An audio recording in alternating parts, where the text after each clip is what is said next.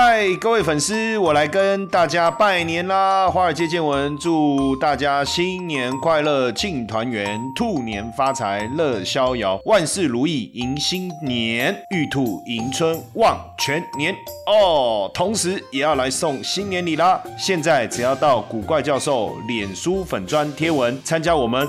One two three，新春好礼大放送的活动，一起分享过年的喜悦，立即获得我们赠送的三大新春礼。好礼一，iPhone 点数八八八点；好礼二，InvestU 线上课程折价券八百元；好礼三。获得一次好礼抽奖机会，开工的那一杯咖啡，我们抽给你喝啦！好，感谢大家这一年的支持与鼓励，未来一年也请持续收听与分享，祝大家新年快乐，兔年财源滚滚来。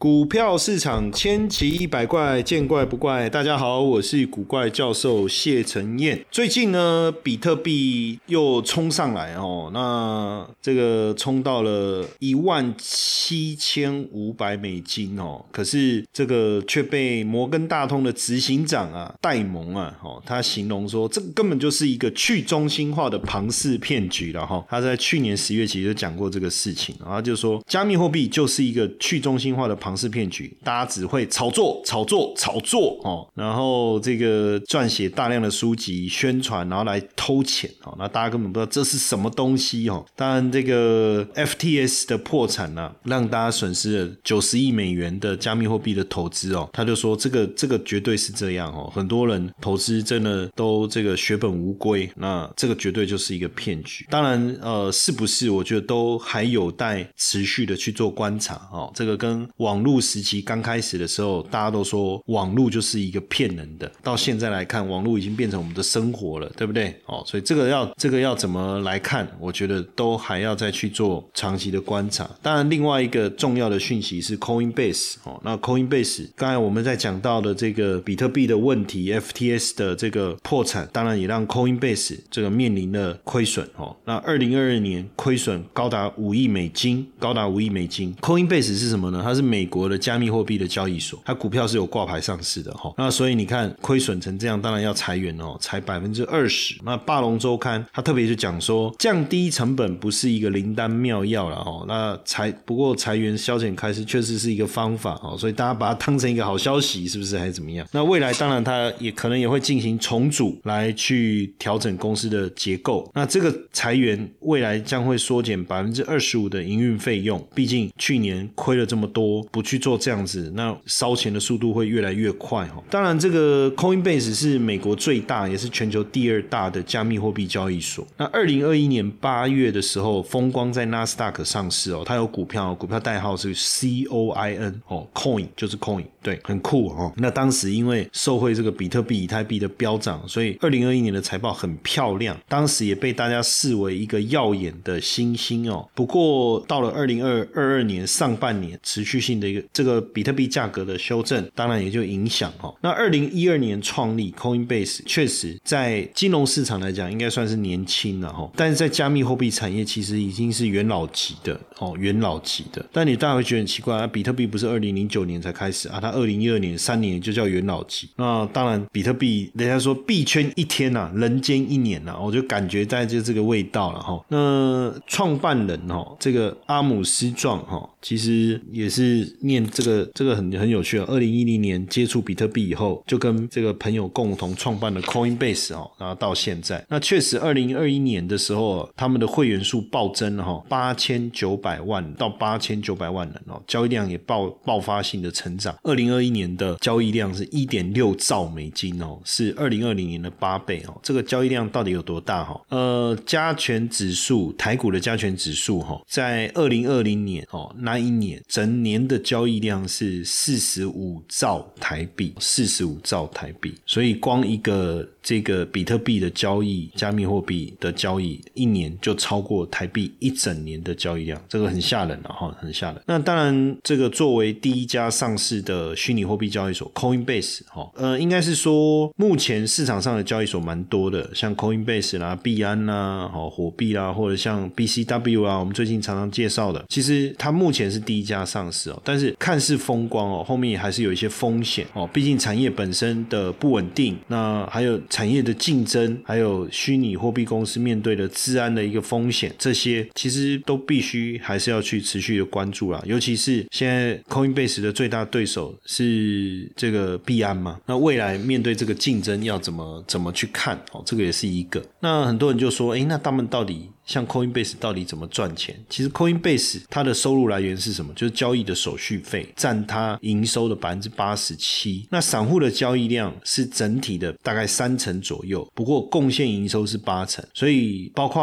呃，如果你虚拟货币账户里可能有保管费啊，哦等等啊，会员有订阅一些东西，订阅费啊，哦这些，那这个都是 Coinbase 收入的来源。那对 Coinbase 目前来看呢，它的支出比较大是也是交易费用哦，还有研发费用等等，然后等等，那整个大裁员以后到底怎么样？哦，实际上华尔街的分析师认为说，大家在他裁员过后，削减支出是有帮助的。毕竟高成长的时代已经过去了，对不对？不像之前疫情，我们刚才讲到二零二零年那一年，对不对？二零二一年、二二年开始，二二年。开始这个比特币价格的修正，其实确实给加密货币市场带来很大的一个冲击啊，哦，所以不太可能就是维持过去这种成长。但是因为 Coinbase 的资本相对充足，加密货币产业也没有消失。最最近这些事情，比如说 FTS 的倒闭啦，当然大家也会认为说监管一定会越来越清楚哦，越来越清楚。所以基本上啊，整体来看呢，为什么股价涨，就表示这个整顿过后，其实整体来讲哦，还是大家对这个市场还是。有兴趣的，我们就讲女股神好了。FTS 暴雷之后，哦，女股神 Casey Wood 他就持续的加码 Coinbase 跟 GBTC 就灰度的那个 ETF。那他认为说 FTS 是骗局，但是不是像雷曼兄弟这样的一个问题。对整个加密货币产业来讲，哦，那我们也发现，就是方舟基金旗下的的这些 ETF 哈，买 Coinbase 的股票，这个呃持续的加码已经好几波了哈，好几波。那女股神也认为说，比特币还会成长，不。会受到中心化崩盘的影响哦，而且持续的看到好几最近半年来持续加码 Coinbase 跟 GBTC 哈，它旗下的像 ARKW 啊、ARKF 啊都持续在买入哈。那当然整体来讲，从这个数位货币是不是真的要蓄势待发？因为整个全全球的科技的发展，让各国之间的边界越来越模糊，对不对？不过新冠疫情的肆虐也让大家开始去思考无。接触经济哦，包括行动支付的一个串起，还有包括区块链的应用的范围越来越广。那现在呢，大家在各个各国是不是在数位货币上面的这个规范有一些更明确？有没有什么更明确的进展？那我们参考这个经贸透视哈，二零二三年呃，应该是二零二零年底这一期的资料内容啊，来跟大家分享哈。首先，我们先看一下德国，德国是一个相对喜欢用现金的国家哈。不过，他们现在对加密货币的接受度也开始在提升。那德国政府呢？呃，也是持比较开放的态度。不过，目前看起来，大家比较把加密货币视为投资的工具，哈，投资的工具，而不是支付的工具了，哈。那讨加密货币现在在德国讨论度确实蛮高的。二零一七年的时候呢，呃，加密货币的这个用户人数不过是三十四万的哦。那一路成长到二零二。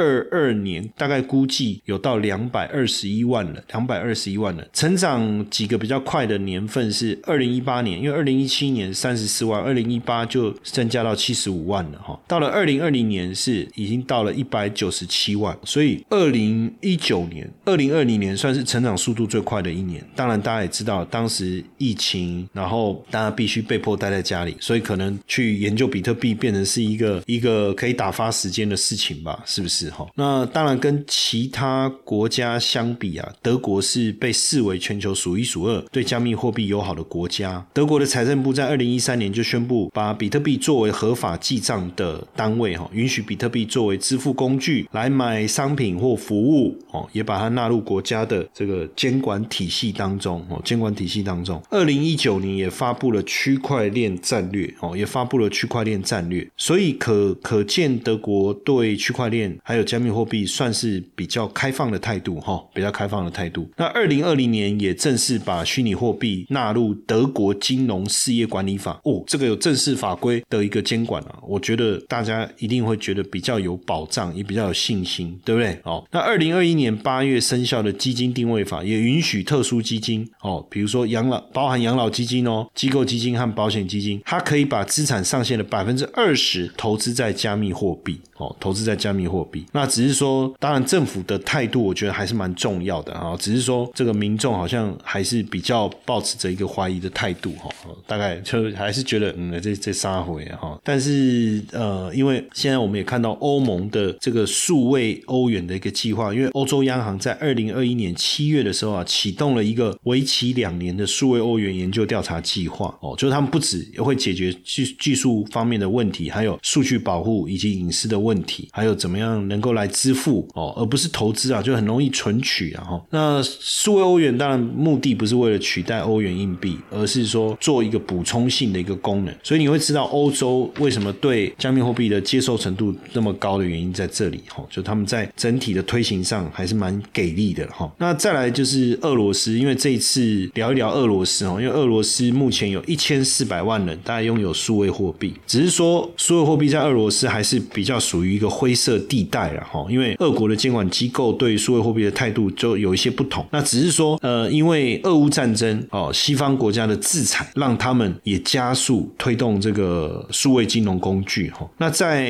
因为呃，西方国家对俄罗斯就是更广泛的制裁，所以当然这个他制他们因为为什么加密货币没有办法？因为它是。制裁到，因为它是去中心化，对不对？那很自然而然，你就会用，你就可以用加密货币来流通啊，你就不用担心啊，买油都可以啊，哈。尤其是这个泰达币，因为 Visa 跟 Master Card 离开了，离开了欧俄罗斯，那很多的银行就跟 Swift 就断了嘛。那断了以后，你你要做美金的支付跟交易就没有办法。那有什么方式可以让市场就是呃维持使用美元交易的这个？计价方式，但是又不用透过 SWIFT，所以就可以达成交易的目。目的呢，就是泰达币，因为泰达币它就是跟美金的汇率是挂钩的，就是一比一，所以稳定币就泰达币就变成是一个俄罗斯向国外汇款的一个方式，就这样。所以你看，俄乌战争其实推进了整个加密货币市场的这个成熟度也好，或是发展也好，但只是没办法，就是说整个比特币价格的暴跌，当然引发了很多的烂窟窿啊，哦，去暴雷啊，是这个原因的哈。那俄国的监管机构当然对。数位货币的态度不一样，央行觉得说，哎，这个会有风险啊，持反对。不过财政部，俄罗斯的财政部哦，就认为说，数位货币可以流通啊，只要监管就好了，不用担心啊，对不对？哦，所以态度上还是有一些，还是有一些差异啊。哈，那目前这个在俄罗斯，女性拥有加密货币是比男性还多，然后以太币是最受欢迎哦。根据剑桥大学的数据啊，俄罗斯在比特币挖矿是全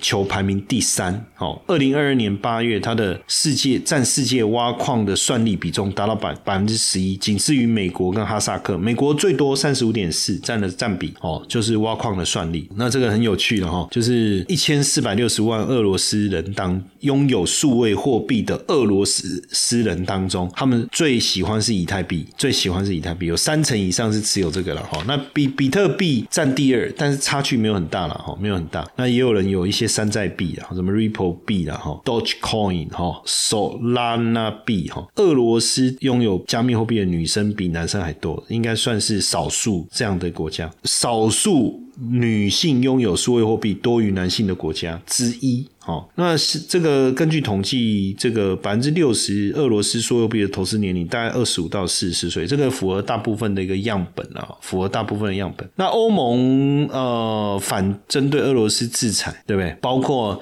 禁止向俄罗斯人提供数位货币服务。哦，哎，那这个这个可是没办法，你你禁止也没用啊，因为他是说欧盟的采取的措施会阻止俄国的这个公民在币安或 Coinbase 这些交交易所使用数位货币钱包了，对不对？哦，但但是其实在这个情况下，对一些去中心化的交易所就不会影响了，哦，就就就没有什么影响。所以，但我觉得俄罗斯也会在这个情况下更加强他们在在这个领域的一个发展，哦，在这个领域的发展，去年年初，俄俄俄罗斯的央行就宣布要积极发展数位金融工具了，哦，所以未来可能包括数位卢布，哦，这个部分大家也可以特别的关注，哦，特别关注。韩国呢，在亚洲当中应该算是少数加密货币市场高度领先的，就是韩国，哦，就是韩国。那韩国的部分，其实应该是韩国在智慧手机上面。使用这个数位货币哦，还有整个运用端来讲，应该都是遥遥领先的嘛，应该都是应该都是遥遥领先的，这个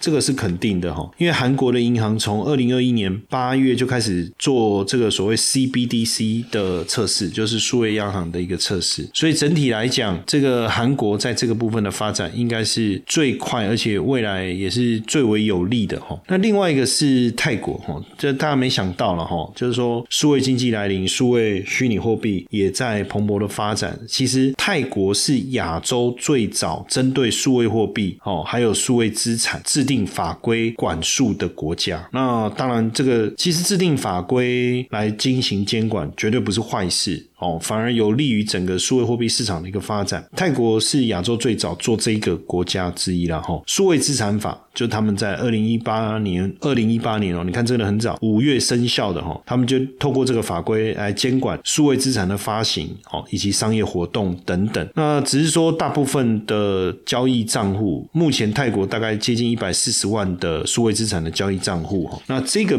比重其实当然就交易这个比重，当然大家会觉得说高。还是不高，大概但泰国的证券交易账户的一半，哎，所以算是蛮吓人的哈，而且成长率相当的惊人哈。那你月均的成长率高达二十七点六，然后证券交易所的交易账户的成长率只有二点九，你懂我意思吗？就是说，想要交易股票的人的开户数跟想要交易比特币的人开户数对比起来，哎，既然比特币的开户数跟相比就有一半哎，那很多哎，就是说以台湾来讲，目前有开户的哦，证券交易的开户数。三百万来讲，哦，我们讲不重复了哈。三百万来讲。那有一百五十万，有一百五十万，这个这个比重是很高的。然后再来就是成长的速度，想要交易比特币的开户成长速度是二十七趴，想要交易股票的成长数不到百分之三。那当然，呃，数位货币在泰国看起来是相当受欢迎。我觉得跟法规能够跳出来就明确的监管，可能也是一个很大的一个因素了哈，很大的一个因素。那大家讲到这个部分，泰国比较知名的数位货币交易所哦，像币安。啊，Bcup 啊，Zmax 啊，Bitas 啊，Blockchain Wazi 很多哦。那泰国的私人企业也蛮积极在推动这个数位货币的一个发展哦，数位货币的发展。虽然说呃，对大多数泰国人来讲哦，数位货币还没有很多过去的这个操作的绩效可以来参考哈，但是大部分人还是有兴趣的哦，只是说还是没有办法完全的信任。但是因为有了法规。哦的一个保护，反而在成长的力道上是比较强。那大陆的部分，当然他们对于加密货币是呃禁止的哈，但是呃他们在持续的铺陈哦发展。以及规模不断扩大了，就是他们的数位人民币，哦，数位人民币。那他们也持续的在推动数位人民币，哈，从二零二零年开始，其实就在试点就开始在运作，哈。那目前当然，呃，发展的状况，我相信也会影响到全球的央行。发展数位货币，各国的就我们叫 CBDC 哈，Central Bank Digital Currency 哈，那这个未来的发展，我相信都还有很大的一个空间。那当然，呃，未来大家有兴趣交易这个比特币哦，那你就会去选择交易所嘛，哈。那其实交易所本身有没有我获得牌照的监管，这是一个。像我自己，我们常在使用的这个 BCW 交易所，因为其实最近很多朋友问我说，老师，你有你不是有投资加密货币吗？你有投资比特币？我说有啊，我还在挖矿了。那你有投稳定币吗？我说有啊，我有，我我有把一一些资金放在稳定币，然后生利息啊。他说那 FTS 这件事有没有伤到你？上次还有记者问我，我说没有。哦哈，为什么？我说我没有放在 FTS 啊。好，那你放哪里？放币安吗？没有哎，我说我也没有放币安呢。还好那时候我没有迷信，就是一定要大这件事情，要不然不是放币安就放 FTS，对不对？我没有，我放 BCW。那那为什么放 BCW？当然第一个包括他们整个集团背后资金的实力是一个考量啊。另外一个我觉得还是监管啊，就是说他们有澳洲的牌照，这是一个。另外一个他们针对这个账户的资金的一个保险。哦，就是如果你在这个十万美金以下，你的账户金额是在十万美金以下，万一未来遇到什么问题，哦，他们是全额这个保险会全额的理赔。那超过十万美金呢，怎么办？那超过的部分，哦，他们是可以理赔到八成。那这个对我来讲就是一个比较放心啊，我就会比较放心。那现在这个 BCW 当然他们也参与这个跟另外一个这个 Fincy 合作，哦，这是一个这个培养交易员的一个平台在合作。最近他们也推出了一个计划叫。STOT，但我翻中文呢，哦，我们不要去管 STOT 是什么意思哈，但我自己把它翻中文叫明星交易员的计划，等于是说 BCW 他们特别哦，不但针对客户提供账户的一个资金安全的保障之外，他们也跟这个所谓的金融数位平台来合作，来去推广这个明星交易员的计划，希望让更多人哦能够透过这个这个明星交易员的计划，除了认识比特币之外，也能够跨足到这个交易。领域，那这个明星交易员的计划很有趣，也就是说，你参加这个考核的审核的报名，他会在你考核期间，你账户会有一定的这个资金，我们叫泰达币嘛，USDT 的资金，比如说一万美金。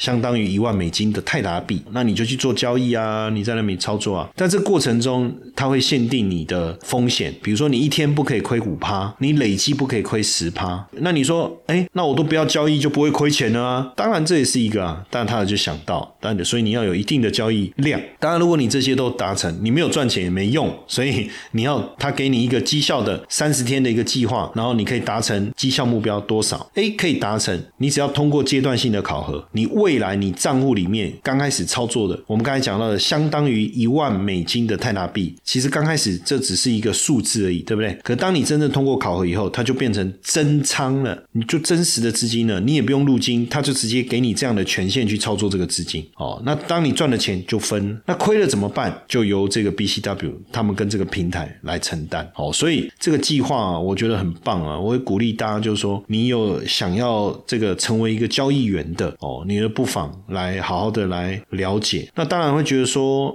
啊，那只能做比特币吗？就是加密货币都可以。他说：“可是我习惯是做股票啊，我习惯是做外汇哦，我习惯是做期货啊，那怎么办？那你有没有想过说你的交易方式是什么？假设你今天你的交易方式是多元的，比如说你以技术分析为主，其实交易什么产品并没有差别。当然，你如果你是研究财报，那比特币肯定不行。可是对于熟悉美元、熟悉黄金、熟悉总体经济的人来讲，这绝对不是问题。这也是为什么 Coinbase 我刚才讲到 Coinbase。他们的开开户的数会大量的成长，交易量会大幅度的增加，有很大的关系。Coinbase 就是交易加密货币啊，它也没有股票啊，它也没有什么原油、黄金啊，它就是 Coinbase 啊，它是交易加密货币啊。所以代表你懂交易的人，其实交易什么并没有差别。所以我会鼓励大家啊，来参加这个明星交易员的这个计划，一起来看看自己到底交易的程度是如何，然后一起来参与这个验证。OK，那今天呢，当然我们整期节目感谢。这这个 BCW 的赞助哦，让我们能够除了了解更多有关于加密货币的内容之外哦，大家也可以去了解一下明星交易员这个计划哦，是不是有机会让各位开创另外一个交易的这个新时代？Hello，无论你是投资老鸟、投资菜鸟。还是大资族或是小资族，只要你渴望透过交易来开创斜杠事业、建立收入，明星交易员养成计划说明会将帮助你实现这个目标。这场说明会，我们将会和你分享如何开创交易员的斜杠收入，成为交易员他有什么样的考核条件，以及明星交易员他的分润机制哦。加入官方赖小老鼠 iu 一七八，输入 star s t a r 取得活动报名链接，把握成为明星交易员的机会，让你的交易创造更多的价值。